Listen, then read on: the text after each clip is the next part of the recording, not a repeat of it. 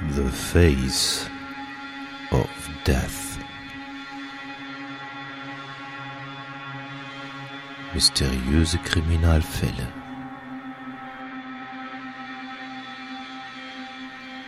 Der Podcast.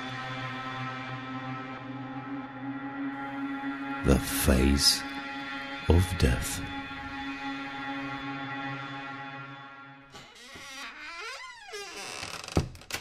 Moin, liebe Zuhörer. Hier ist der Funker.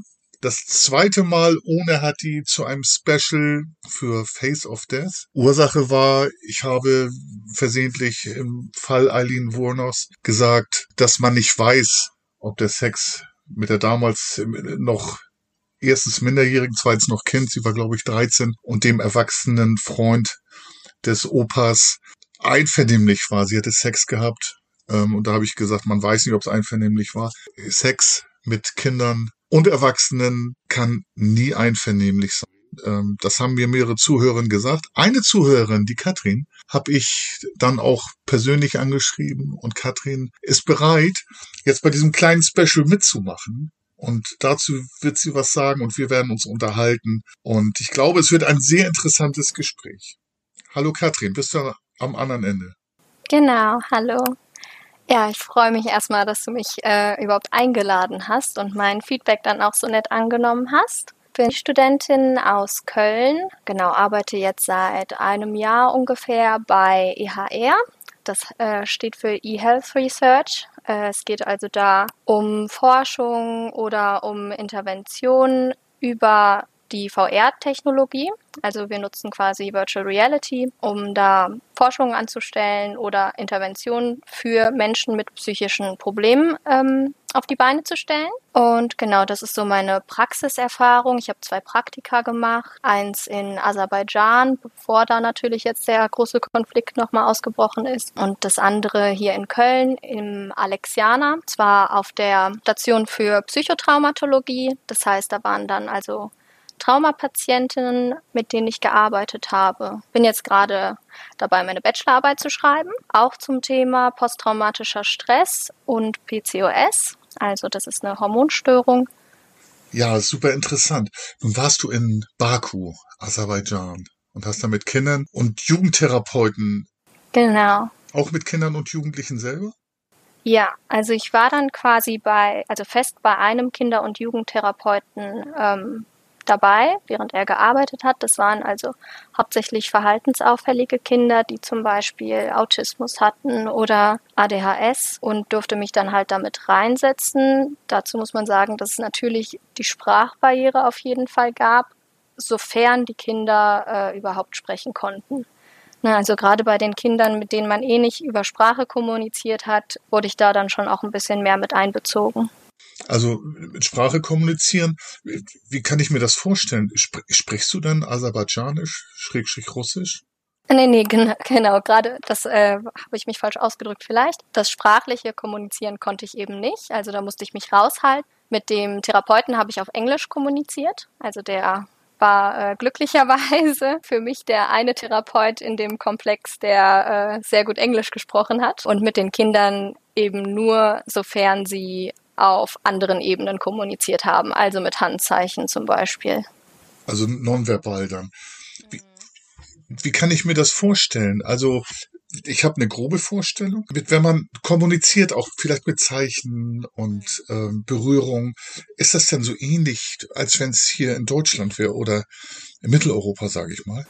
Also jetzt allein auf der professionellen Ebene ähm, wie die Therapeuten da vor Ort arbeiten, unterscheidet es sich sehr stark. Sicherlich auch was, was man hier sehr kritisch sehen würde. Da ist es halt üblich, dass der Therapeut auch auf einer körperlicheren Ebene mit den Kindern ähm, arbeiten kann. Also zum Beispiel, dass die äh, bei ihm auf dem Schoß sitzen und zusammen äh, Spiele spielen, die irgendwie die Konzentration und die Aufmerksamkeit steigern. Oder ähm, ja, bei den ähm, verhaltensauffälligen Kindern dann eben auch, dass er eingreift und sie festhält. Also es waren sicherlich Sachen, die ich auch kritisch sehe selber. Ähm, da darf man in so einer Situation aber auch äh, seine Stellung leider äh, nicht überschreiten und da die ja, die dargelehrten äh, Praktiken quasi direkt kritisieren oder im Sinne von, ja, wie soll ich meine eigen sagen, meine eigene Expertise quasi in dem Moment dann überschreiten und ihm sagen, wie er seine Arbeit zu machen hat. Das äh, kann ich natürlich in der Position dann nicht machen. Also ich glaube, da muss man sich dann tatsächlich auch mal zurücklehnen und gucken, wie das so woanders auf der Welt abläuft. Einfach mal auf die Tribüne begeben, zuschauen und das auch wahrnehmen. Kritisch sein darf man ja, glaube ich. Vielleicht hast du ja auch Sachen gefunden, die wir bei uns nicht so machen. Ähm, ich sag mal in Deutschland, die da vielleicht anders sind und von denen du sagst, nee, das ist gut, vielleicht sogar ein Tick besser als bei uns. Also ich glaube, generell hat es Vor- und Nachteile, dass die Therapeuten dort eben freier in ihrer Arbeit sind. Wir sind in Deutschland natürlich, äh, gerade wenn man krankenkasslich abrechnet, ist man recht limitiert. Äh, das heißt, man hat bestimmte Ausbildungen, die man durchlaufen muss das äh, weißt du ja zum Beispiel auch, dass es dann eben zum Beispiel die verhaltenstherapeutische Ausbildung gibt, äh, bei der man dann auch kassenrechtlich quasi abbuchen kann. Das heißt, das ist relativ streng reguliert, wie auch die Begriffe bei uns geschützt sind. Also nicht jeder darf sich nachher oder nur nach einem Psychologiestudium als psychologischer Psychotherapeut äh, bezeichnen. Dafür muss man eben diese Ausbildung durchlaufen haben. Und das ist da längst nicht so streng reguliert. Das hat eben die Vorteile, dass man vielleicht mehr rumprobieren kann. Dann ist aber natürlich auch die Frage, wer setzt da die Grenzen? Äh, wie wird kontrolliert, ob die Grenzen eingehalten werden? Werden da wirklich Verfahren genutzt, die auch helfen? Also kann, kann man sagen, bei uns ist ja alles standardisiert in Deutschland, auch abrechnungsmäßig und auch bürokratisch. Ja verhaftet. Möglicherweise manchmal ein Vorteil, weil man genau weiß, was wie wo behandelt und wie gehandelt wird. Auf der anderen Seite hört sich das in Aserbaidschan, gerade da in Baku, ein Stück weit freier an. Ja, total. Auch auf einer anderen Ebene, hm, vielleicht emotionaler. Das kann vielleicht gerade bei der Arbeit mit Kindern dann auch ein Vorteil sein, dass man eben ja, die Professionalität, sage ich mal. Ich will nicht sagen, dass die unprofessionell sind, das klingt jetzt falsch. Äh, aber hier ist das auch gerade die Therapeuten- und Patientenbeziehung ist ja recht stark reguliert im Sinne von, dass der Abstand eben auch gewahrt werden muss. Und das ist da, glaube ich, ein bisschen lockerer. Nun hast du gerade gesagt, auch mal die Kinder vielleicht in den Arm nehmen oder auf den Schoß setzen und mit denen spielen das ist bei uns, glaube ich, auch ganz, ganz anders geworden. Ich bin ja nun eine andere Generation als du noch. Ich bin als Fußballtrainer, hat sich das irgendwann so geändert, dass man dann auch in den letzten, also tatsächlich Mann, nicht Mann, Schrägstrich Frau, Mann als Trainer nicht mehr in die Kabine von Kindern darf. Und dass ich auch vorsichtig auf dem Fußballplatz war, wie fasse ich die Kinder an? Nehme ich dann, mich mein Kind in den Arm, weil gerade ein kleiner Fußballer, kleine Fußballerin traurig ist, um auch vorsichtig zu sein und auch keinen Grund zu geben, dass irgendjemand sagt, der ist übergriffig, der Funk. Das, das ist so eine Sache. Auf der einen Seite ist es gut. Da muss ich aber sagen, aber es ist ein anderes Thema. Werde ich vielleicht auch stigmatisiert. Ja, ja, total. Also glaube, dass da, dass wir uns da gerade in so einer Zeit noch befinden, in der da viel Verunsicherung herrscht. Und ich glaube, dass die einfachste Lösung nicht die ist, dass man das um jeden Fall absolut umgeht und den Kindern keine körperliche Nähe mehr gibt, sondern dass man einfach vorher auch von Kindern das Einverständnis einholt. Also man könnte vorher sagen, wenn das äh, Kind weint oder traurig ist, könnte man es fragen, äh, möchtest du, dass ich den, dich in den Arm nehmen, nehme, so. Also jetzt eine Möglichkeit und dann hat das Kind die Wahl, äh, sich dafür zu entscheiden oder dagegen. Im Endeffekt, wenn die Eltern dann dieses Verhalten im Nachhinein natürlich kritisieren oder komisch finden, dann ähm, würde ich da tatsächlich ähm, auch mir die Frage stellen, ob die Eltern da vielleicht nicht äh, sehr sensibel sind. Da sind wir dann tatsächlich aus Versehen äh, schon fast mitten im Thema gelandet. Ja. Ne? kann, man, kann man fast sagen. Also ich habe das so wahrgenommen, äh, eine Hilflosigkeit nicht, aber ich bin halt ein äh, körperlicher Typ. Das heißt, hm. ich nehme nicht den ganzen Tag Leute in den Arm, aber ich habe zu meinen Fußballern, ich habe überwiegend im Herrenbereich, im Erwachsenenbereich, jetzt auch letztes Jahr im Frauenbereich, auch im Erwachsenenbereich, aber da ist dann schon eine Körperlichkeit wichtig, die mir tatsächlich ein bisschen genommen wird, in dem solche Sachen passieren. Und das, was du eben gesagt hast, eingehend, ist oftmals, dass die Eltern da sich sehr viel Gedanken für ihre Kinder machen und vielleicht gar nicht mit den Kindern, das mal zu erfragen. Und da ist es tatsächlich so, dass dann verboten wurde und auch wir Fußballtrainer mussten dann auch ein erweitertes Führungszeugnis bringen, weil halt Sachen passiert sind und jeder Fall von Kindesmisshandlung, Missbrauch ist einer zu viel, aber es hat auch bei mir so ein bisschen, soll man sagen, Distanz ausgelöst oder auch Vorsicht, mhm. um das mal so zu sagen. Ja, das ist ähm, ein super schwieriges Thema, glaube ich, wie viel Schutz noch gut tut. Also insgesamt ist es eine sehr, sehr gute Sache, dass Eltern natürlich sich um ihre Kinder sorgen, dass die Gesellschaft da ihren Blick hinwendet und überlegt, ja, wie müssen wir die Kinder schützen, dass solche Dinge eben nicht passieren. Auf der anderen Seite muss man auch aufpassen, dass ähm, den Kindern nicht der Eindruck vermittelt wird. Erstens, dass sie durch körperliche Nähe ständig in Gefahr sind. Also quasi, dass jede körperliche Annäherung ähm, ein Zeichen von Gefahr ist, sondern dass man den Kindern eher versucht beizubringen, dass sie da auf ihr eigenes Gefühl hören können. Ja, also bedeutet das Kind einfach zu stärken. Mhm, genau. Nein zu sagen ja. ähm, und Kompetenzen zu entwickeln. Mhm. Natürlich trotzdem mit dem ähm, mit dem Wissen im Hintergrund, dass ähm, auch die Erwachsenen, wenn sie eine Situation als eindeutig übergriffig einschätzen, da natürlich dazwischen gehen müssen. Aber ich glaube, das war jetzt klar, dass wir da eher über andere Situationen sprechen, in denen das nicht das Problem ist. Ja, genau. Dann würde ich dann jetzt auch tatsächlich in dieses Thema kommen, nämlich meine, ich darf es mal für mich fatal nennen, äh, diese Aussage, die ich genannt habe, Einvernehmlichkeit. Und in dem speziellen Fall war das ja, dass ich gesagt habe, ich weiß nicht, ob die Einvernehmlichkeit des Kindes, Eileen Wurnos, ich glaube damals 13 oder 11, mit dem Onkel, äh, mit dem äh, Freund des Großvaters, weit im Erwachsenenalter, dass ich da gesagt habe, ich weiß nicht, ob die sexuelle Handlung einvernehmlich war. Genau, also ich glaube, da muss man unterscheiden. Natürlich ist es rechtlich ähm, erstmal äh, ganz eindeutig äh, festgelegt, dass das natürlich eine Straftat ist von den Erwachsenen. Aber wenn man sich jetzt überlegen möchte, warum denn eigentlich, ist es, glaube ich, wichtig zu überlegen, was denn eine faire Sexualität, die quasi zwischen zwei Gleichberechtigten stattfindet, überhaupt auszeichnet. Ich würde sagen, da spielen mehrere Faktoren mit rein. Das ist äh, erstmal das ähm, Allerwichtigste und ich glaube inzwischen auch äh, ja, sollte eigentlich eindeutig sein und äh, für jeden ersichtlich sein, dass die Freiwilligkeit natürlich auf beiden Seiten existieren muss. Da sind wir ähm, auch bei dem Thema, dass Freiwilligkeit nicht existiert, jetzt nach unserem Standard inzwischen, wenn die eine Person überredet wurde, teilzunehmen an sexuellem Verhalten, wenn die eine Person unter dem Einfluss von Drogen steht, genau, oder eben auf irgendeine andere Art und Weise der Druck ausgeübt wurde, dass die Person zustimmt, ohne es wirklich aus eigener Entscheidungskraft zu tun.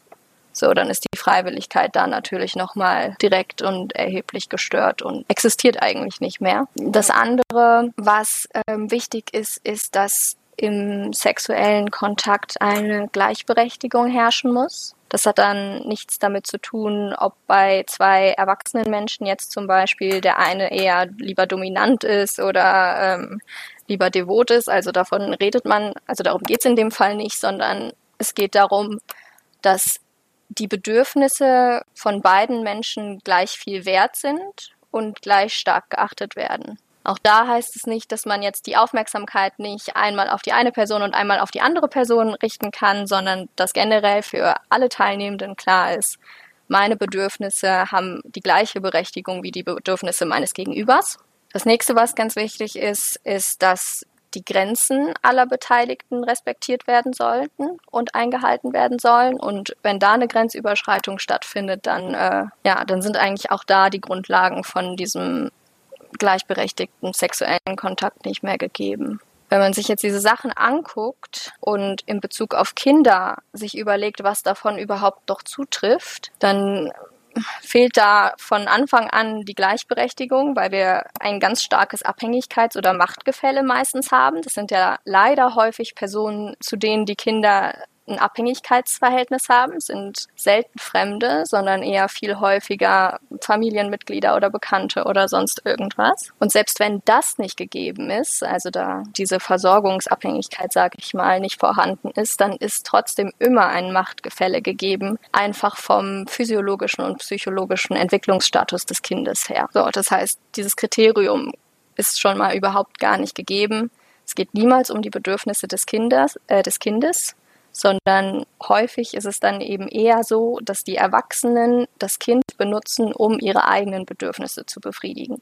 Das heißt, auch da ist keine Gleichberechtigung vorhanden. Daraus schließen wir, dass die Erwachsenen immer die Verantwortung haben, diese Grenzen zu setzen, weil die Kinder eventuell nicht in der Verfassung oder noch nicht die Fähigkeit haben, noch nicht die zwischenmenschliche Erfahrung haben, die Grenzen selber setzen zu können.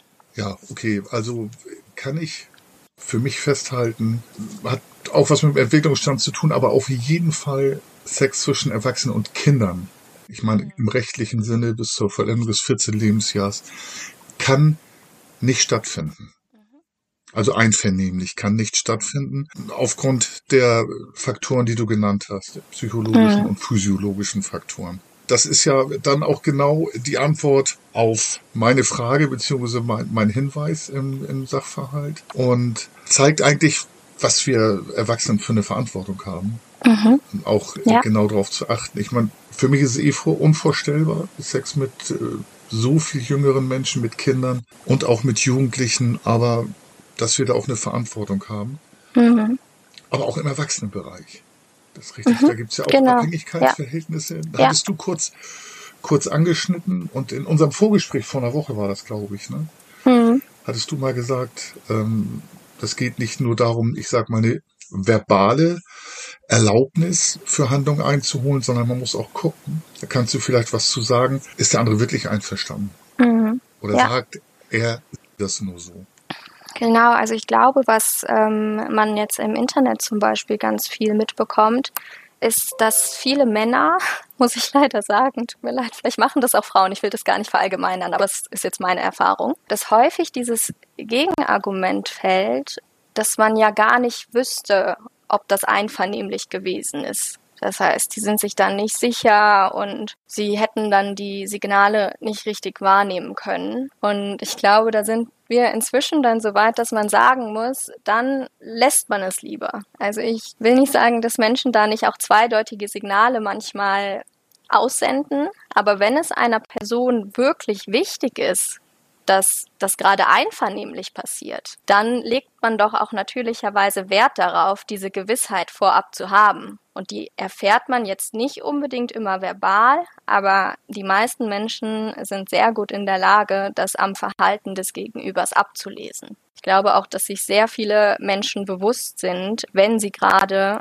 Druck auf ihr Gegenüber ausüben, damit eben der sexuelle Kontakt dann so stattfindet, wie es sich vorstellen. Also ich glaube, dass äh, das eine Seltenheit ist, dass man da nicht die Fähigkeit zu erworben hat. Ja, zumal wir Menschen auch kommunikative Wesen sind oder gilt ja. nicht nur die Wale, verbale Kommunikation dazu. Genau. Also ich sage nicht, dass da nicht auch mal Fehler in der Einschätzung passieren können, aber ansonsten teile ich das 100 Prozent und ich glaube, die meisten Menschen haben auch die Erfahrung gemacht, dass auch ein gewisser Druck ausgeübt wird. Mhm. Manchmal. Nun kann vielleicht die Ausrede vom einen oder anderen kommen, na, wir können nicht immer verkopfen. Gerade bei sowas, so gefühlsmäßige Handlungen. Aber das müssen wir und äh, finde ich, und äh, mhm. ich, für mich ist es kein Verkopfen. Das ist einfach Respekt vor dem Partner, Partnerin, da auch zu schauen, ist das gut für beide.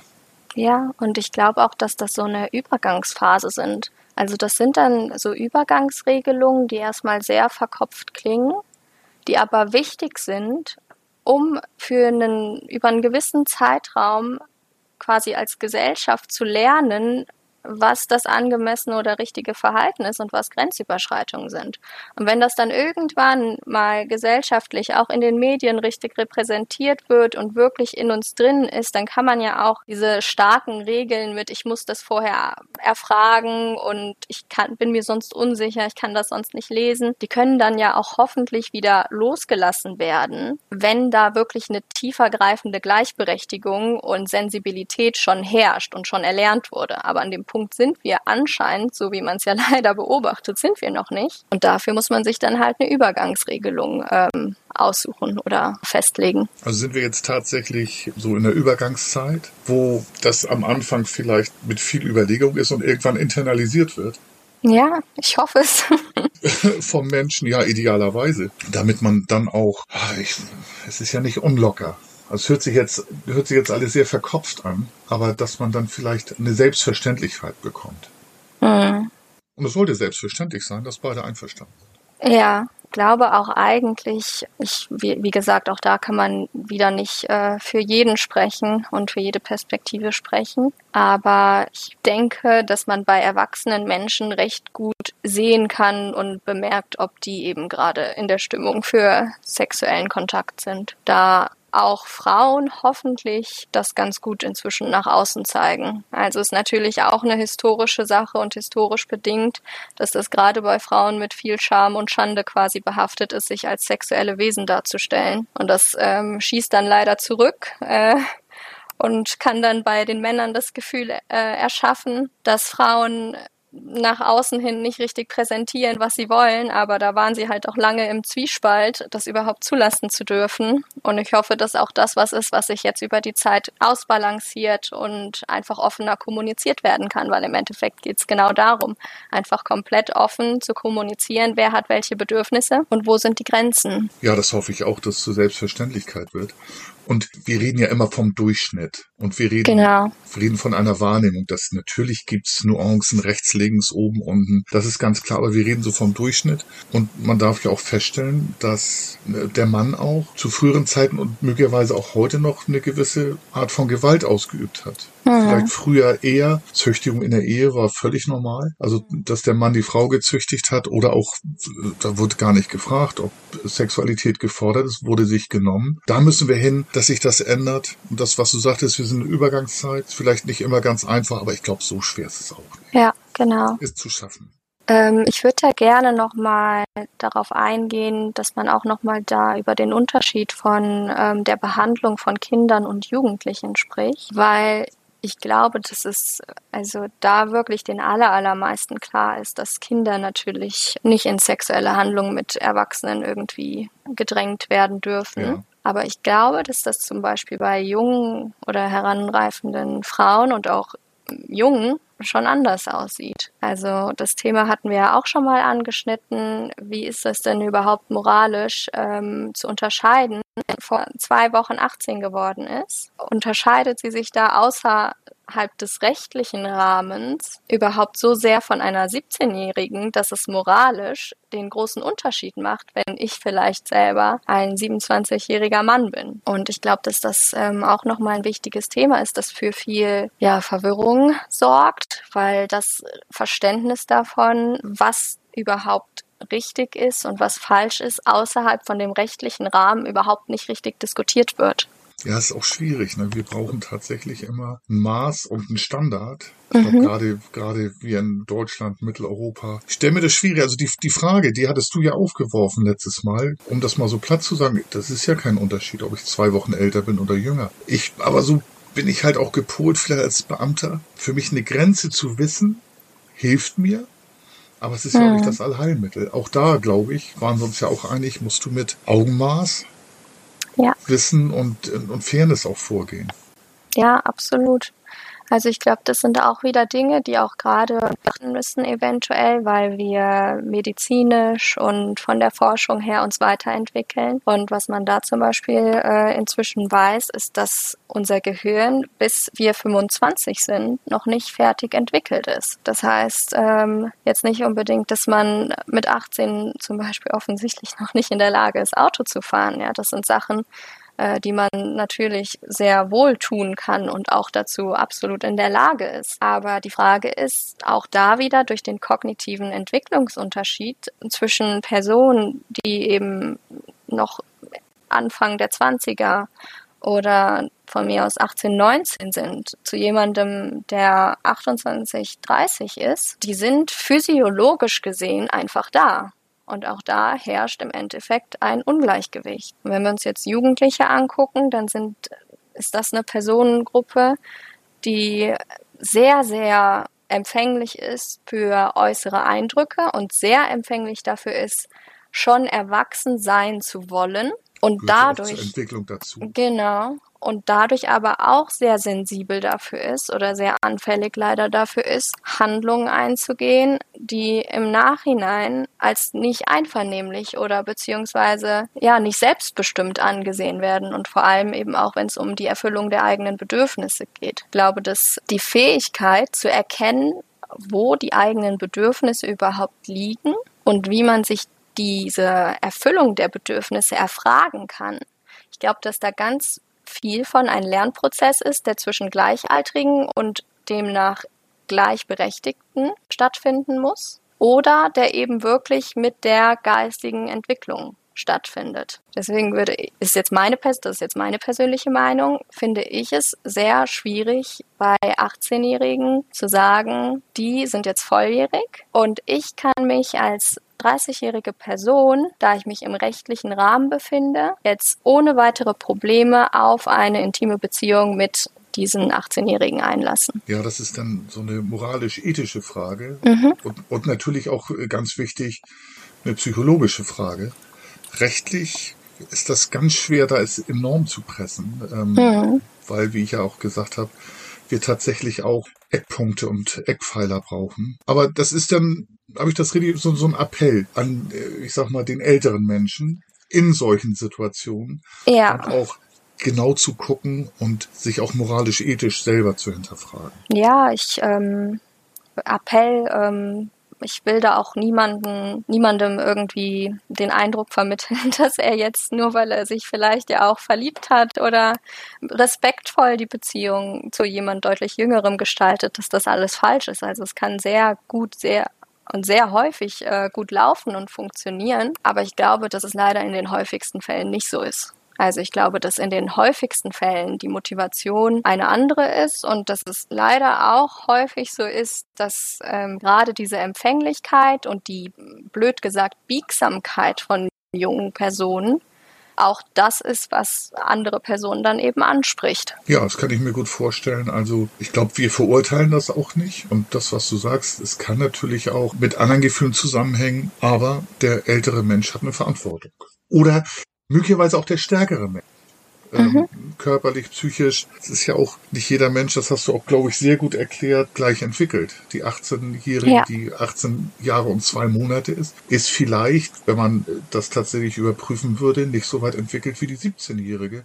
Ja, auch das gibt's ja absolut. Ja, wir kommen da natürlich in einen riesigen Graubereich, weil im Endeffekt gibt es Schritte, die von manchen Leuten nie erreicht werden. Genauso kannst du sagen, hat eine Person, die eine hohe Intelligenzausprägung hat, nicht natürlicherweise ein Machtgefälle gegenüber der Person, die ein niedriges Intelligenzniveau hat oder einen niedrigen Intelligenzquotienten. Und natürlich liegt da eine Problematik drin, aber gleichzeitig hört es natürlich auch irgendwann mit der Fähigkeit oder mit der Möglichkeit, und das ist auch gut so, auf, dass man andere Erwachsene in ihrem Verhalten reguliert, das auf Freiwilligkeit basiert. Genau, also Augenmaß. Ich glaube, genau, ist das A und O. Genau. Aber die Schwächeren müssen auch gesetzlich geschützt werden. Aber ja. das haben wir auch schon gesagt. Genau. Was mir da sehr aufgefallen ist, diese Entwicklung zu mir ich bin 65 geboren und nicht mit diesen sozialen Medien aufgewachsen, sondern mit Comics, mit Büchern, Radio. Und jetzt ist mir aufgefallen, ich begleite auch Kinder durchs Leben, auch jetzt in der Pubertät und vor der Pubertät, wie Kinder zum Beispiel die erste Sexualität kennenlernen. Also ich gehe ja. jetzt mal außer das Umarmen von Eltern und äh, wenn Eltern sich küssen und ich meine einfach, wie die Sexualität zum Beispiel in Form von Geschlechtsverkehr kennenlernen. Mhm. Das, ich habe das, ich habe meiner Bravo, da waren die noch nicht nackt, heute sind sie ja dann nackt. Und äh, heute in den sozialen Medien auf dem Handy findet man ja auch teilweise in Grundschulen schon, das weiß ich aus meinem beruflichen Umfeld, Pornografie auf Handys und nicht ja, zu selten. Ja, ja, ja, das ist äh, gar keine Seltenheit. Also da gibt's Studien, die sind noch so aus dem Jahr 2009 oder so. Da sind's, das ist ja jetzt schon wieder eine ganz andere Zeit, technologisch gesehen. Aber da sind es schon 70 Prozent der unter zwölfjährigen Jungen gewesen, die Pornos konsumieren. Also da kann man, glaube ich, davon ausgehen, dass die Zahlen erstens deutlich höher sind inzwischen und dass das Alter zweitens deutlich jünger ist, mit dem da der Konsum beginnt. Und ähm, ich glaube, dass da auch wieder unterschiedlich oder mehrere Perspektiven betrachtet werden müssen. Und zwar haben wir da einerseits die Perspektive, was passiert überhaupt mit den Konsumenten, also welche Folgen und vor allem auch welche schädlichen Folgen hat der gerade der junge Pornokonsum. Da muss man sich überlegen, wer wird wie in dieser Pornoindustrie überhaupt behandelt, wer wird eventuell ausgenutzt. Auch da spielen Kinder und Jugendliche natürlich ähm, leider wieder ins Bild mit rein. Und dann muss man sich gesamtgesellschaftlich irgendwie fragen, wie viel davon ist denn akzeptabel und was müssen jetzt eben für neue Regulationen aufgestellt werden, damit wir uns jetzt leider ein bisschen verrückt natürlich, also im Nachhinein quasi, an diesen überall vorhandenen, dieses überall vorhandene und immens große Feld an Pornografie, dass wir uns irgendwie ja, da eingrenzen können und wieder regulieren können, weil wenn wir uns Kinder anschauen, die Gehirne sind mitten in der Entwicklung noch. Kinder sind sehr, sehr empfänglich, implizit zu lernen. Das heißt, gelernt wird nicht aktiv, sondern passiv. Das heißt, die Kinder kriegen von diesem Lernvorgang überhaupt nichts mit. Die schauen also Pornos und dabei entstehen neuronale Verknüpfungen und neuronale Verknüpfungen, die eventuell schon vorhanden sind, werden gestärkt. Und dadurch, dass dieser Pornokonsum mit einem Dopaminausschuss gekoppelt ist, also das ist quasi das ähm, Belohnungszentrum in unserem äh, Gehirn, das dann da Dopamin freischaltet. Dadurch werden diese Verknüpfungen, die entstehen, nochmal viel, viel schneller hergestellt und viel, viel stärker. Und wenn die Kinder jetzt Pornos schauen oder regelmäßig Pornos konsumieren, dann passiert Folgendes. Da wird ein Reiz dargeboten, mit dem man natürlicherweise mit sexueller Erregung reagiert. Also zum Beispiel nackte Menschen, die sich gegenseitig berühren, äh, nackte Menschen oder generell Menschen, die ähm, der sexuellen Orientierung entsprechen. Und das löst jetzt eine Erregung aus. Da wird schon mal Dopamin freigeschaltet. Und jetzt wird aber dieser Reiz gepaart mit anderen Reizen. Zum Beispiel die Frauen, die ich mir angucke, die haben immer große Brüste. Oder die Frauen werden gewürgt, angespuckt, was auch immer, etc. etc. Das heißt, da kommen jetzt plötzlich ganz viele andere Reize mit ins Spiel, auf die man natürlicherweise gar keine biologische Reaktion hat, die jetzt aber durch diese Konditionierung und diese wiederholte Präsentation gekoppelt werden mit dem Gefühl der sexuellen Erregung. Und jetzt wird es unabhängig davon, ob ich diesen natürlichen sexuellen Reiz habe, dass mein Körper darauf mit sexueller Erregung reagiert. Das heißt, die Pornoindustrie schafft es, Dinge zu sexualisieren, die biologisch überhaupt nicht sexuell sind. Und das ist total gefährlich, weil da ganz, ganz häufig leider Dinge vorkommen, die super, super stark mit Kindern verknüpft sind. Also das können zum Beispiel Schuluniformen sein oder ähm, das können Schleifchen im Haar sein oder Ringelsöckchen oder sonst irgendwas. Oder im schlimmsten Fall natürlich Mädchen, die sehr, sehr jung aussehen. Und da wird die ganze Zeit vorgelebt, dass diese eigentlich kindlichen Reize sexuelle Reize sind. So, und das wird jetzt von einer riesigen Generation an Menschen gerade gelernt. Ja, im Prinzip alle, die mit diesen sozialen Medien zu tun haben. Ja. Ähm, die Dopamin-Belohnungsgeschichte, äh, mhm.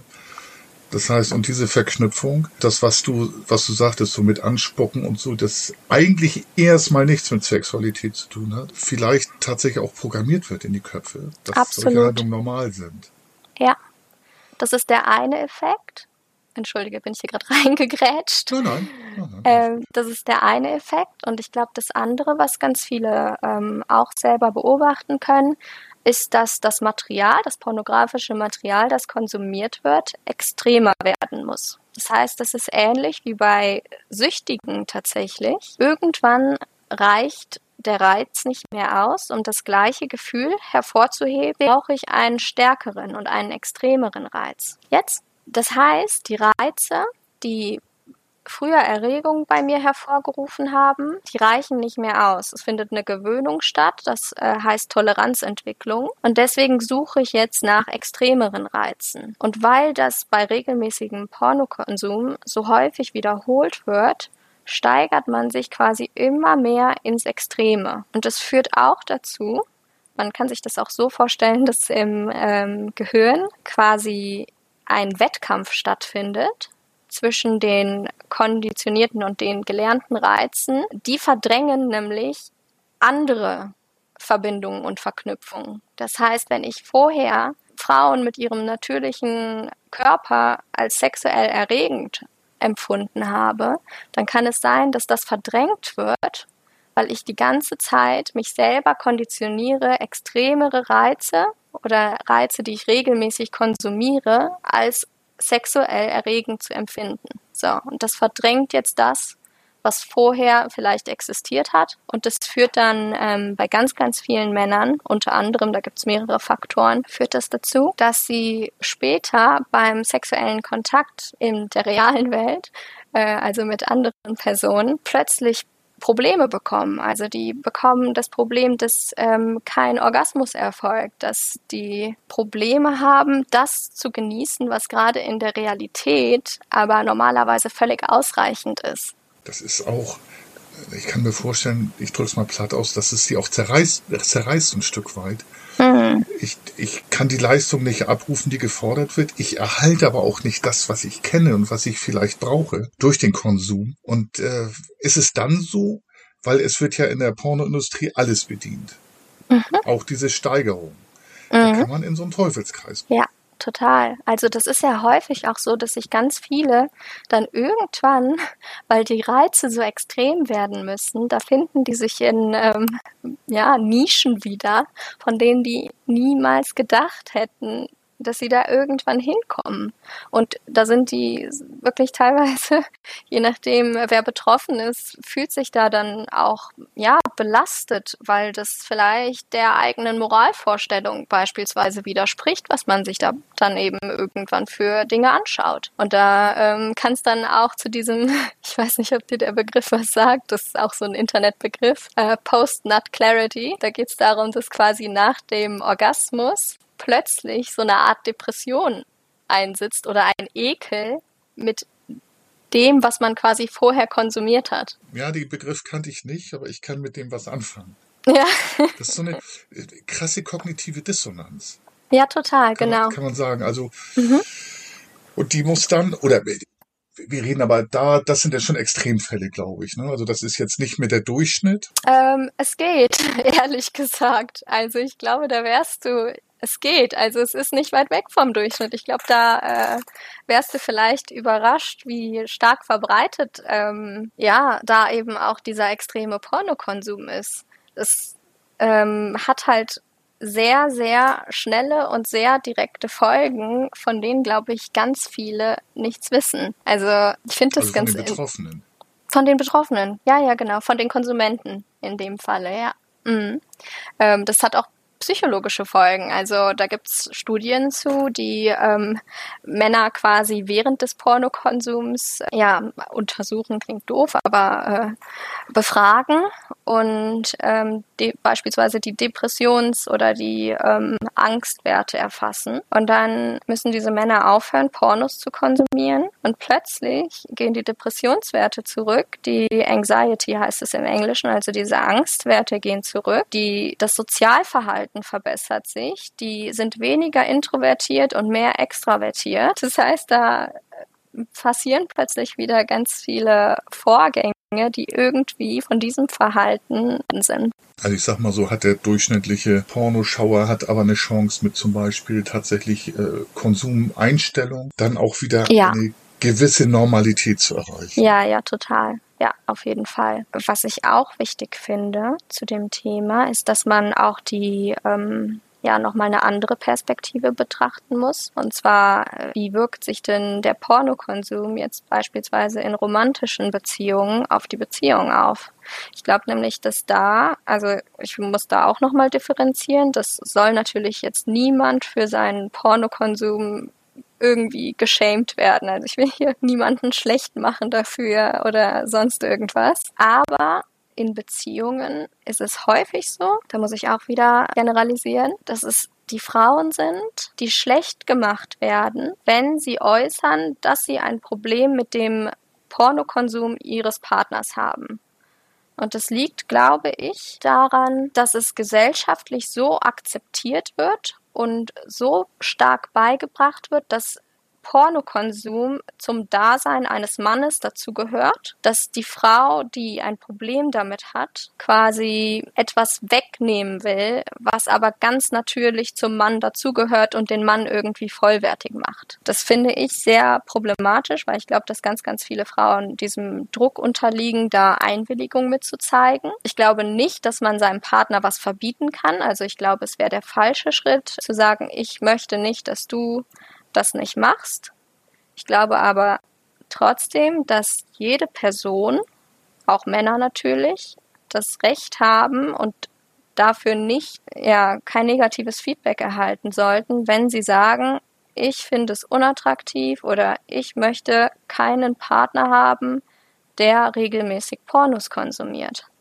Das hat einen emotionalen Aspekt natürlich. Mir persönlich gefällt es nicht, die Vorstellung, dass gerade mit der Begründung, ja, aber das sind ja kein, das ist ja nicht echt, gefällt die Vorstellung nicht, dass äh, ich mit einem Mann zusammen bin, der regelmäßig Frauen so objektifiziert, dass er den Pornokonsum schon so begründet, dass das ja nicht echt ist, was passiert oder so getan wird, als wären das keine echten Personen, die da ähm, zu sehen sind das ist was Persönliches. Auf einer anderen Ebene, also wenn man es ähm, jetzt nochmal mit ähm, Dingen aus der Forschung betrachtet, dann kann man zum Beispiel sehen, dass Männer, die gerade Pornos konsumiert haben, wenn sie danach ihre eigenen Partnerinnen bewerten, diese als unattraktiver und vor allem als weniger intelligent bewerten. Und das finde ich so erschreckend, wie stark sich das eben auch auf zwischenmenschliche Beziehungen, in die man Zeit und Nähe investiert, wie sich das eben auch auf sowas auswirken kann. Das ist ja auch rational erstmal für mich gar nicht zu erfassen. Intelligenz tatsächlich, dass man eine ja, verrückt, ne? Intelligenz ja. einschätzt, dass man eine körperliche Attraktivität anders einschätzen kann. Ob es gut oder falsch ist, ähm, das wollen wir ja beide nicht bewerten, das haben mhm. wir auch gesagt.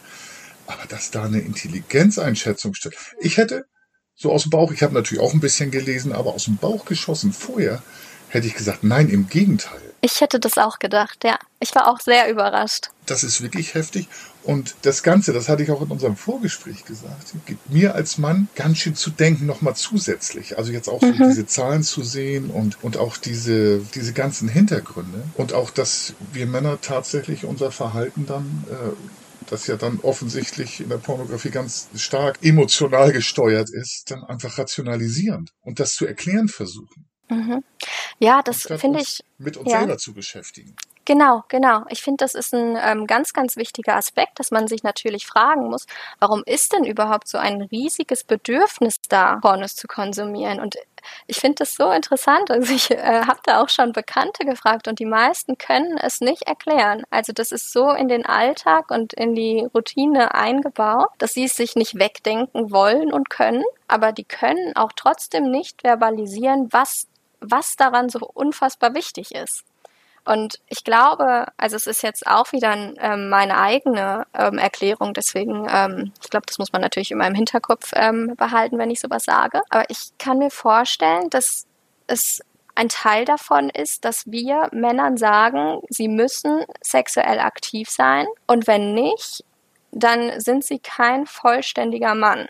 Also bei Männern ist ein Riesendruck da gesellschaftlich. Erstens maskulin, also im Sinne von vielleicht muskulös zu sein, ist ja nicht unbedingt gleich maskulin. Genau das müssen wir nämlich rausnehmen. Wir müssen sagen, es gibt keine Bedingungen dafür, dass du ein Mann bist. Also wenn du dich als Mann identifizierst, dann gibt es keine von außen auferlegten Regeln, was dich als Mann auszeichnet. Und wir müssen diesen Druck daraus nehmen, dass Männer erst dann ein richtiger Mann sind, wenn sie im sexuellen Kontakt mit Frauen stehen, weil leider auch das ist so, haben ganz, ganz viele Männer die Erfahrung, dass sie, selbst wenn sie den sexuellen Kontakt gerne hätten oder ihn suchen, nicht unbedingt immer die Gelegenheit dazu bekommen. Und wenn der Druck da oder wenn da so ein gesellschaftliches Konstrukt dran hängt, dass sie das weniger männlich macht und ihrer, in ihrer Identität bedroht, dann ist es natürlich logisch, dass man da nach irgendetwas sucht, was einen als sexuell aktiv auszeichnet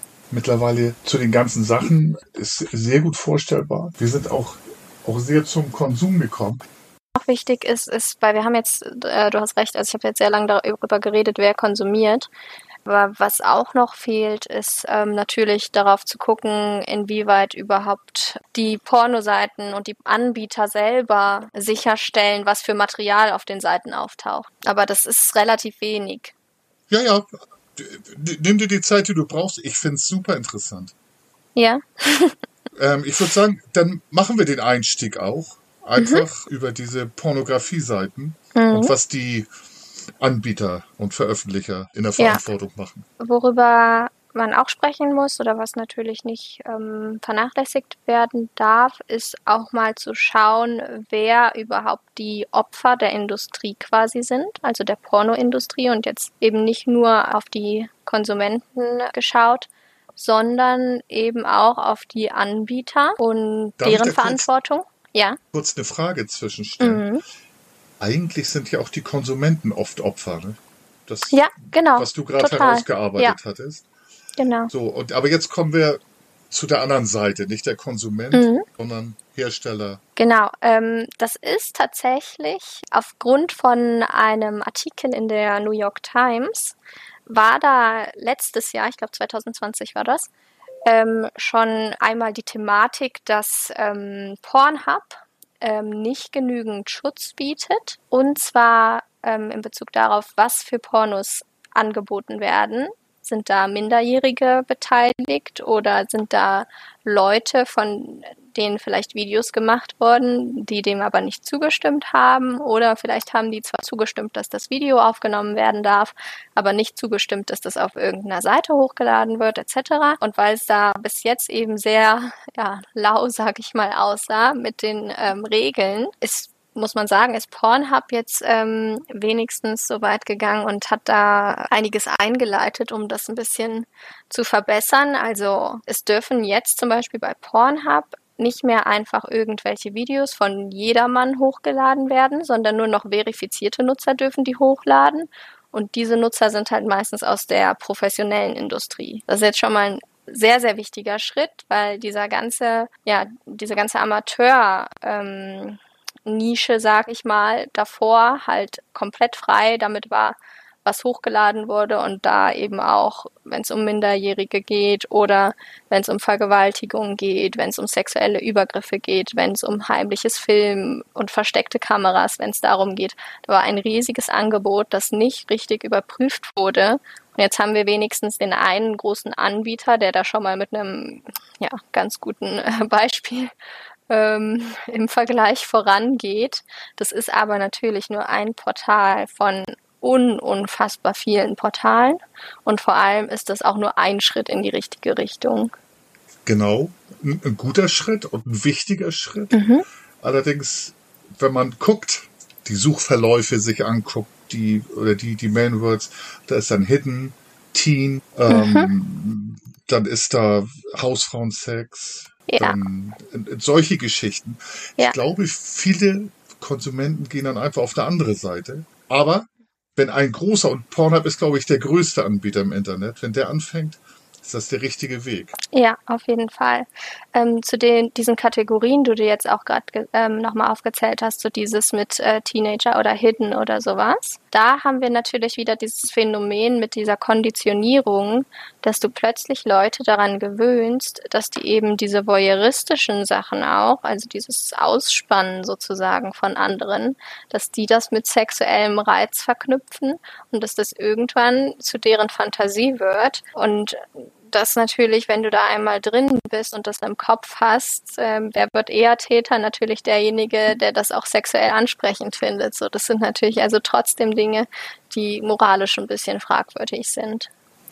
Also möglicherweise geht es dann auch in die Richtung, dass es nicht Fantasie bleibt, mhm. sondern dass der eine oder die andere, überwiegend sind es ja Männer, das dann auch gewaltsam sieht mhm. holen möchte. Ja, total. Und ich glaube, da darf man aber auch jetzt ähm, nicht die Frauen ähm, vergessen, die da auch teilweise mit einwirken. Da hast du zum Beispiel, ich weiß nicht, ob dir Twitch was sagt.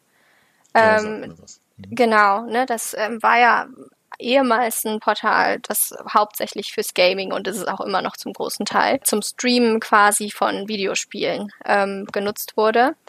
Und da genau, hast du. Es gibt auch Live-Shows, ne? Mhm, also, genau, gibt es inzwischen auch. Mhm. Ähm, und du hast da auch viele weibliche Darstellerinnen, die genau wissen, dass wenn sie sich als sehr kindlich geben, gekoppelt mit sexuellem Reiz, dass sie damit unfassbar viel Gewinn machen. Das ist natürlich sehr, sehr ansprechend zu sagen, okay, ich weiß, so verdiene ich gutes Geld, so verdiene ich viel Geld, aber im Endeffekt spielen die natürlich auch in diese Maschinerie bei, dass sie das unterstützen, dass bestimmte Bilder gekoppelt werden mit Sexualität da geht das so weit, ich weiß nicht, ob dir ähm, Belle Delphine heißt sie, glaube ich, das ist so ziemlich eine der bekanntesten und erfolgreichen äh, reichsten Darstellerinnen, die jetzt auch vor nicht so langer Zeit in die Pornoindustrie eingestiegen ist und jetzt ganz viel Pornografie macht, bei der sie sich als Kind ausgibt, das entführt wird und dann vergewaltigt wird. Und da muss man auch sehen, dass auch Frauen da mit drin sind und das für ihren Prof eigenen Profit nutzen, aber eigentlich genau wissen, was sie da eventuell für einen Schaden mit anrichten. Ja, ich weiß gar nicht, wenn ich da eine Entscheidung treffen sollte, ich weiß gar nicht, was ich ekliger finde, muss ich mal so hm. ehrlich sagen. Es sind natürlich andere Qualitäten und andere Ecken, aber ich sag, Geld macht dann wirklich auch erfinderisch und lässt auch die moralischen Grenzen ja. ein bisschen senken. Mhm. Ja, und auch da wieder, man ähm, kann nichts, also erstmal kann man vor allem bewusst nichts für seine sexuellen Vorlieben, also da soll hier auch niemand äh, schlecht gemacht werden wegen der sexuellen Vorlieben, aber es ist natürlich fragwürdig, inwieweit eine Industrie das mitformt und mit dafür verantwortlich ist, dass sich sowas überhaupt erst richtig ausbildet. Ich finde zum Beispiel überhaupt nicht, dass Pornografie im Großen und Ganzen was Schlechtes ist. Also ich glaube eigentlich auch, dass es total gut ist, wenn Jugendliche Zugriff auf ähm, Videos mit sexuellem Inhalt haben. Ich glaube einfach, dass das Videos sein müssten, die eine positive und gute Sexualität darstellen. Und das ist halt meistens nicht vorhanden. Meistens ist es alles sehr, sehr erniedrigend gegenüber Frauen. Die Bedürfnisse der Frauen werden überhaupt nicht richtig bedient. Die Männer haben einen extremen Druck, irgendwie performen zu müssen, auf eine Weise, die meistens gar nicht gewünscht ist. Und ich glaube, dass es gut wäre, ein gesundes Angebot herzustellen. Ja, ich glaube, zum Teil wird es erstmal an den finanziellen Hintergründen scheitern. Mhm. ich glaube tatsächlich, dass so eine Umstellung jetzt schwer ist. Ja. Aber ich glaube, da muss die Gesellschaft tatsächlich für so einen ja. Gesetzgeber auch, aber mhm. wir können nicht immer nach dem Gesetzgeber schreien, mhm. sondern dann haben wir als Gesellschaft eine Verantwortung. Ja. Und dann, ich sag mal so, wir erwachsenen Menschen unseren Kindern gegenüber, die mhm. Kompetenzen auch zu stärken und vielleicht andere Sachen als die, wie heißt die Belle Delphine? Genau. äh, die mit ihren körperlichen Vorzügen in Anführungsstrichen sich darstellt. Ja. Gibt sicherlich auch ganz, ganz viele andere Sachen. Aber das Mhm. Geld ist einfach verdient, ohne dass man was kann. Ja, richtig, ja. Also die körperlichen Voraussetzungen, man kann natürlich ein bisschen pimpen mit Operationen, Mhm. aber die sind erstmal da. Das hätte ich am Anfang auch gerne gesagt, dass wir so als Appell, dass wir unseren Kindern und Jugendlichen erstens als Eltern, aber auch in Schulen Stärken zuschreiben müssen. Einfach Ja, Stärken genau. und Medienkompetenzen einfach. Genau, Kompetenzen Aufzeigen. fördern und Aufklärung, ja. Genau. Verhindern können wir es nicht. Zugang, Der Zugang zu Pornografie ist so einfach. Mhm. Und leider, das ist ja eine Milliardenindustrie, ein Milliardenmarkt. Ja, Es ja. steckt auch sehr viel Geld dran. Genau. Und, das hast du alles schon gesagt, ähm, das macht tatsächlich auch was mit dem Frauenbild. Aber was wir dann auch vergessen, das, was du auch sehr gut rausgearbeitet hast, es macht auch was mit den Männern. Nämlich, Total, ja. Druck erzeugt wird. Und ich kann mir auch vorstellen, dass dadurch pathologische Probleme, auch körperliche Art und Weise, Impotenz, vermehrt Ja, auftreten können. Total, das ist auch so, genau. Das ist auch, das fällt auch zu den Dingen, die mit Studien schon inzwischen sehr, sehr häufig nachgewiesen wurden. Ne? Und da normalerweise ist man sehr vorsichtig zu sagen, das hängt kausal miteinander zusammen. Also häufig, wenn wir beobachten, eine Sache, wenn die stärker auftritt, tritt auch die andere Sache stärker auf, dann sagen wir noch nicht, das ist der Grund dafür, weil dafür müssten wir erstmal alle anderen Faktoren ausschließen. Aber da gibt es so viele Studien und vor allem ähm, Studien, bei denen man quasi nur die eine ähm, Komponente verändert hat, also zum Beispiel gesagt hat, alles andere bleibt gleich und wir gucken, was verändert sich, wenn wir die eine Komponente, also Pornokonsum, rausnehmen, wieder reinnehmen, rausnehmen etc was verändert sich und wenn wir da dann Veränderungen beobachten können, dann können wir sehr, sehr sicher darauf schließen, dass das wirklich kausal zusammenhängt. Also zum Beispiel die Konzentration, hier habe ich glaube ich noch gar nicht gesagt, Konzentrationsstörungen wirklich in Abhängigkeit vom Pornokonsum entstehen. Ja, das ist, glaube ich, auch die Schwierigkeit, gerade in der Psychologie. Die wird ja jetzt, ich beobachte die Psychologie jetzt seit ein paar Jahren, sie wird sehr verwissenschaftlicht. Also Mhm. ich kann mich noch entsinnen, entsinnen, jetzt haben wir fast immer Double Blind und ähm, Metastudien. Früher meine Wahrnehmung, und äh, das habe ich auch im Studium erfahren, da wurde einfach eine Studie in die Welt gesetzt und man sagt, ja, wo ist denn der wissenschaftliche Hintergrund? Da hat sich Ja. jemand was gedacht. Ging ab, aber das führt alles zu weit, aber es ging mit Freud los, der hat sich was ausgedacht. Ja, Deine persönliche Beobachtung. Geschehen. Ja, hat auch gut negativ einige Dinge, also hat natürlich viel Gutes bewirkt, aber hat auch, wenn es Genau. um die Sexualität von Frauen geht, leider ganz, ganz viel kaputt gemacht für viele Jahre. Genau. Mit der Hysterie. Ich wollte aber damit auch eine Lanze brechen. Die, die Psychologie, man merkt es auch an dir, muss ich mal ganz ehrlich sagen, die wird doch mehr verwissenschaftlicht und Mhm. objektiviert durch verbesserte Methodik auch. Mhm. Ja, ja, da kommen ja auch ähm, jetzt diese ganzen interdisziplinären Fächer kommen ja auch immer mehr dazu. Also das ist ja irgendwie das Schöne. Und ich glaube, da muss man auch wieder mehr hingehen, dass man die einzelnen Bereiche nicht alleinstehend betrachtet, sondern dass es überall Verknüpfungen gibt, ob es jetzt das Offensichtlichste ist bei Psychologie zwischen äh, Neuromedizin und Psychologie oder ob man wie ich das jetzt zum Beispiel ja jetzt in meiner Arbeit machte, auf Dinge guckt wie die Hormone und wie die in, im Zusammenhang zur Psyche stehen. Also dass man da wirklich interdisziplinär arbeitet. Ja, das finde ich ganz wichtig und auch das wird ja immer mehr. Wie gesagt, die Objektivierung finde ich ganz wichtig. Aber da hast du überhaupt was gesagt. Ich habe mich in das Thema mal grob am Rande eingelesen, in deine äh, Bachelorarbeit, die du ja dann bald abgeben Ja. wirst. Wahrscheinlich Ja. auch erfolgreich. Hoffentlich. Ja, davon, davon gehe ich eigentlich aus. Ich finde, du hast schon profundes Wissen. Was sehr interessant ist, hilft dir vielleicht bei der Arbeit nicht, aber kannst die Sachen auch so gut rübertragen.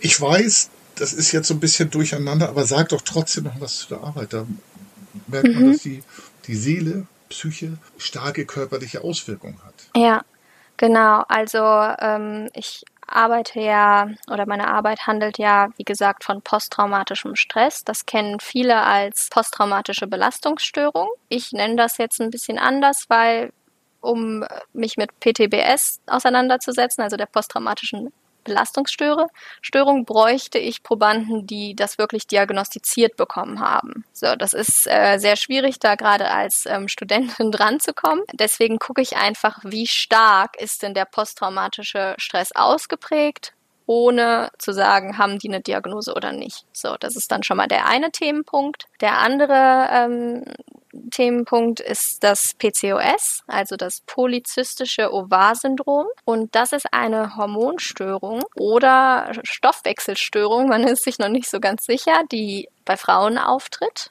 und zwar bei Frauen im gebärfähigen Alter. Und das sind dann häufig Symptomatiken wie Hyperandrogenismus, also erhöhte Androgenwerte, männliche Hormone und die daraus resultierenden Anzeichen am Körper. Das kann zum Beispiel vermehrter männlicher Haarwuchs sein an Stellen, die eben eigentlich typisch für Männer sind. Akne kann ein Zeichen sein. Ein wichtiges äh, Diagnosekriterium ist, dass der Menstruationszyklus nicht richtig vorhanden ist oder ähm, nicht regelmäßig aufkommt. Damit geht dann einher, dass die Fruchtbarkeit eingeschränkt ist. Und ein anderes wichtiges Symptom, daher auch der Name, ist, dass in den Eierstöcken vermehrt Zysten auftreten. So, die Hormonstörung, die ist sehr weit verbreitet. Leider ist auch da in der breiten Gesellschaft überhaupt kein Wissen für, weil es man, wieder sehr, sehr man schambehaftet drei ist. Bis acht Prozent der weiblichen Bevölkerung, ne?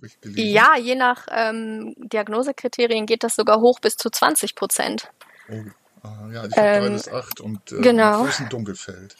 Genau, also das sind wirklich sehr, sehr viele Frauen, aber es ist halt ein Thema, das wieder nur Frauen betrifft und da ist dann die, ja, die Mediendarstellung leider äh, häufig sehr mangelhaft oder die Repräsentation, vor allem weil es eben mit so vielen schambehafteten Themen einhergeht, wie Haarwuchs zum Beispiel am Kinn oder an den Wangen und am Hals oder eben der Akne. Also es sind alles Themen, für die sich die Frauen dann zusätzlich noch schämen. Und ähm, genau, ich untersuche quasi in meiner Studie, ob Frauen, die eine stärkere Ausprägung von diesem posttraumatischen Stress aufzeigen, ob die auch wenn sie PCOS haben, schlimmere, Diag ähm, schlimmere oder stärker ausgeprägtere Symptomatiken davon aufzeichnen. Und das Ganze basiert eigentlich auf ganz vielen Anhaltspunkten. Also einmal ist ein ganz wichtiger Punkt, dass unsere Hormone sowohl für den Stress natürlich oder für die Stressempfindung Körpers verantwortlich sind, also es ist eine hormonelle Reaktion und dass bei PCOS und den, ähm, dem posttraumatischen Stress oder generell Stress eben über die gleiche Hormonachse läuft. Also es läuft über den Hypothalamus, über die Hypophyse und die ähm, Nebennierenrinde und dann eben bei PCOS noch die Ovarien, also die Geschlechtsteile, die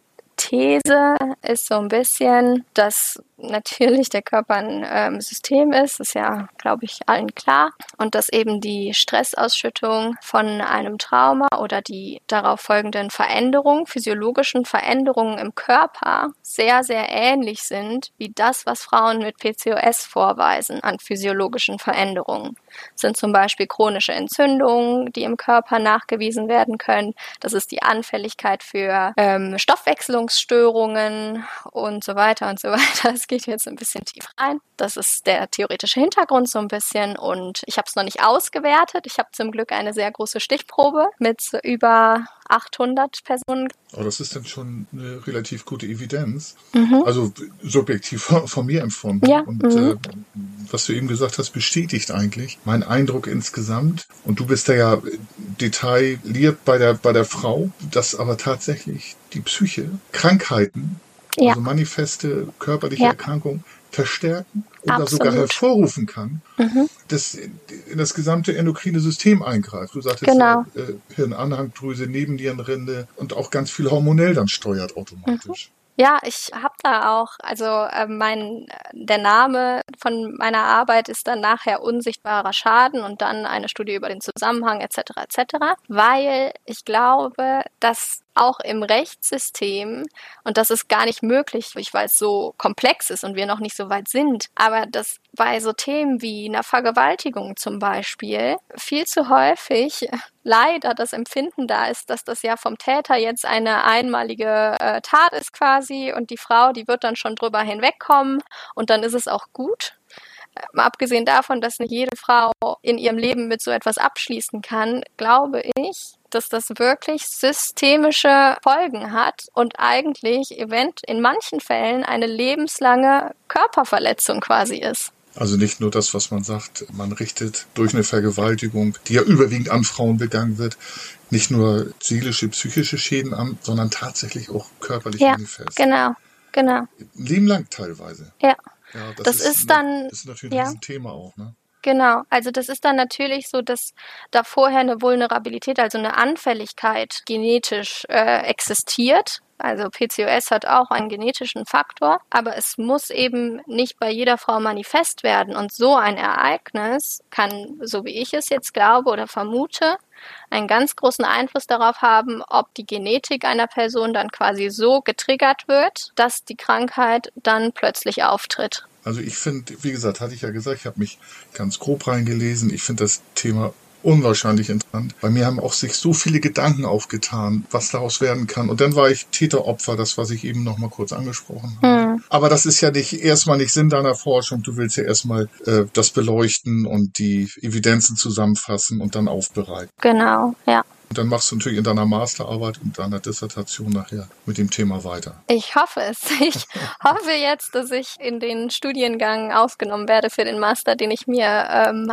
wünsche, weil der sich eben genau mit dieser Psyche- und Hormoninteraktion äh, beschäftigt, also ein bisschen Psychoendokrinologie, wenn man es so nennen möchte. Aber da kommen nur 30 Leute rein, deswegen darf ich da meine Hoffnung, glaube ich, nicht zu hoch schrauben. Ach ja, also ich würde dich nehmen, ich muss so Danke. Mir hast du die Sachen super übertragen. Das Einzige, was ich noch hatte, ich weiß nicht, ob wir das noch ähm, streifen wollen, weil das ist ja wirklich so, wir können alles nur am Rand. Ich glaube, wir könnten tatsächlich eine ganze Podcast-Serie davon machen. Ja. Und dann strukturiert durcharbeiten. Wir haben da eine Sache, von der ich bis dato nichts kann. Der du mir erzählt hast, OnlyFans. Mhm. Mhm. Das, da sind, gehen wir jetzt einen Schritt wieder zurück vor deiner Arbeit. Mhm. Wir haben das auch schon bei Pornhub gesagt, oder wie hieß die Frau Delfin? Den Namen schon. Belle Delfin, genau. Belle Delfin, da haben wir auch mhm. schon gemacht oder gesagt, wer sind die Strippenzieher im Hintergrund? Vielleicht können wir dazu noch mal was sagen im Zusammenhang mit OnlyFans. Ja, also ähm, OnlyFans, ich glaube, dass es das in Deutschland noch nicht gibt, hätte ich jetzt natürlich nochmal nachschauen äh, können. Aber auf jeden Fall in den USA ist die, das ist eine Plattform, die extrem beliebt geworden ist jetzt in einem sehr kurzen Zeitraum. Und zwar ist es eine Plattform, in dem quasi jeder sich einen Account machen kann, wie in den sozialen Medien zum Beispiel, und Angebote schaffen kann. Also man kann zum Beispiel sagen, für einen Betrag oder ein Abonnement von 5 Euro im Monat verspreche ich dir, dass du so und so und so viele Bilder oder Videos oder was auch immer im Monat von mir bekommst. Und dieses Format wird sehr stark ja, wie sagt man, glamourisiert im Netz. Also da ist eine ähm, riesige Bewegung und unfassbar viele 17-jährige Mädchen, die quasi nur darauf warten, dass wenn sie dann 18 geworden sind, sie sich endlich einen Account anlegen können, natürlich mit dem Ziel, äh, Geld zu verdienen, was ja erstmal äh, überhaupt kein Problem und sehr nachvollziehbar ist. Auf der anderen Seite warten natürlich genauso viele Männer nur darauf, dass bestimmte Mädchen Mädchen, die eventuell schon medienwirksam sind, also eventuell schon Instagram-Account haben, aber eben minderjährig sind, dass diese Mädchen endlich 18 werden, in der Hoffnung, dass sie dann einen OnlyFans-Account ähm, sich zulegen. Und ich glaube, was daran so problematisch ist, ist, dass das alles unter diesem Banner der sexuellen ähm, Autonomie der Frau läuft, weil die Frau jetzt so selbstbestimmt ein Angebot ähm, erschaffen kann, über quasi wie viel ähm, gebe ich preis für welchen Betrag. Ich glaube aber, dass es sehr stark täuscht, weil wenn man sich das mal vorstellt, wie so ein Prozess dann abläuft, die Mädchen melden sich an und setzen sich eine Grenze und sagen, ich will nur das und das von mir preisgeben. Deswegen sage ich, okay, Bilder in Unterwäsche, so und so viele pro Monat. Jetzt werden diese Mädchen monatlich oder wöchentlich vielleicht täglich, je nachdem, wie erfolgreich das Ganze ist, mit Nachrichten bombardiert, die von Männern oder Kunden, wie auch immer, die Dinge schreiben wie, ach, wenn du mir nur ein Video schicken würdest, dann würde ich dir so und so viel Geld bezahlen. Oder für den Preis äh, hätte ich gerne, dass du das und das machst. Oder das sähe doch bestimmt so gut aus oder du brauchst dich doch nicht schämen, was weiß ich was. Alle möglichen Versuche eben, um die Frauen oder Mädchen über ihre eigenen Grenzen hinweg zu treiben und im Gegenzug natürlich eine Belohnung dafür anzubieten. Nämlich diese, die finanzielle Belohnung. Da kann man, ähm, ja. Die Rückmeldung. Genau, die finanzielle Belohnung. Und da kann man, glaube ich, stark sein, wie man möchte. Ich glaube, wenn man einmal schon diesen Schritt gegangen ist, dann dadurch, dass man dann jedes Mal denkt, ist doch jetzt nur noch ein kleiner Schritt mehr, ist doch nur noch ein kleiner Schritt mehr. Ich glaube, dass da die eigenen Grenzen ganz, ganz schnell verloren gehen. Und ich glaube, auch da